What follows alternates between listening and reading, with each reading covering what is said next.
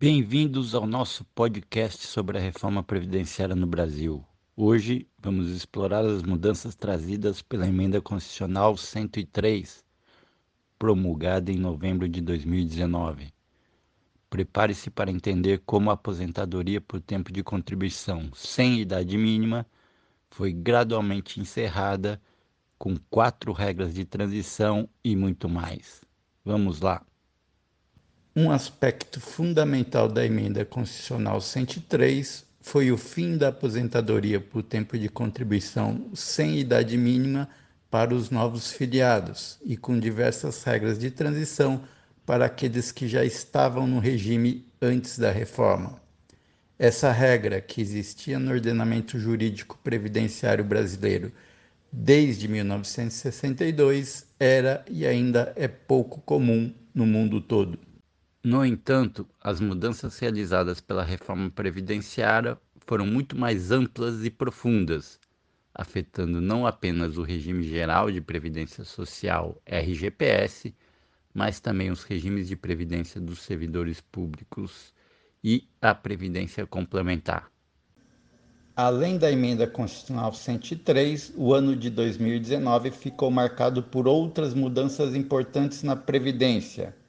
Entre elas, podemos destacar as alterações na regra de previdência dos militares, bem como a Lei 13.846, fruto da conversão da medida provisória 871.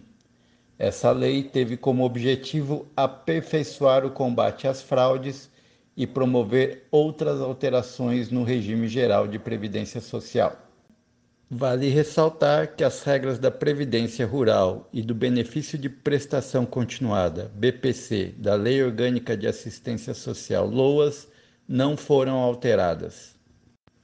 Outras importantes mudanças ocorreram nas aposentadorias por idade de professores e especiais, além de alterações nas regras de cálculo, Apesar da regra geral estabelecer a idade mínima de 65 anos para homens e 62 anos para mulheres, alguns grupos possuem tratamentos diferenciados. Um desses grupos são os professores. Ficou estabelecido como nova regra permanente um tempo mínimo de contribuição de 25 anos com idades mínimas de 60 anos para homem e 57 anos para mulheres, ou seja, 5 anos a menos que a regra geral. Já para os trabalhadores rurais, no âmbito do RGPS, continua valendo a regra de aposentadoria de 60 anos para homens e 55 anos para mulheres.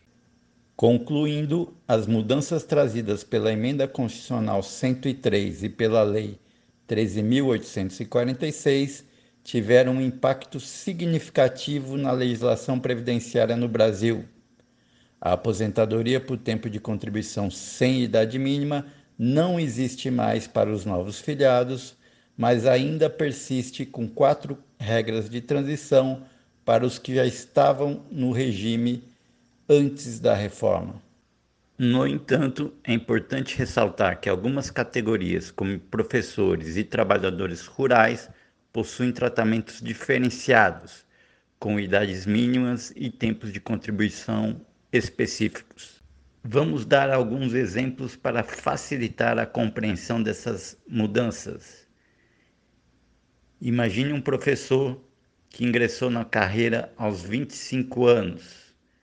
De acordo com a nova regra, precisará contribuir por no mínimo 25 anos e poderá se aposentar aos 60 anos, caso seja homem, ou aos 57 anos, caso seja mulher. Essas idades são 5 anos a menos do que a regra geral de 65 ou 62 anos. Já para um trabalhador rural, a idade mínima de aposentadoria foi mantido em 60 anos para homens e 55 anos para mulheres. Chegamos ao fim do nosso podcast sobre as mudanças na Previdência Brasileira. Foi possível perceber que a Emenda Constitucional 103 trouxe transformações importantes, encerrando gradualmente a aposentadoria por tempo de contribuição sem idade mínima e estabelecendo alterações em importantes regras de acesso ao benefício e também cálculo do valor dos benefícios. É essencial compreender essas alterações para planejar o futuro e garantir uma aposentadoria tranquila. Continue se informando e até a próxima.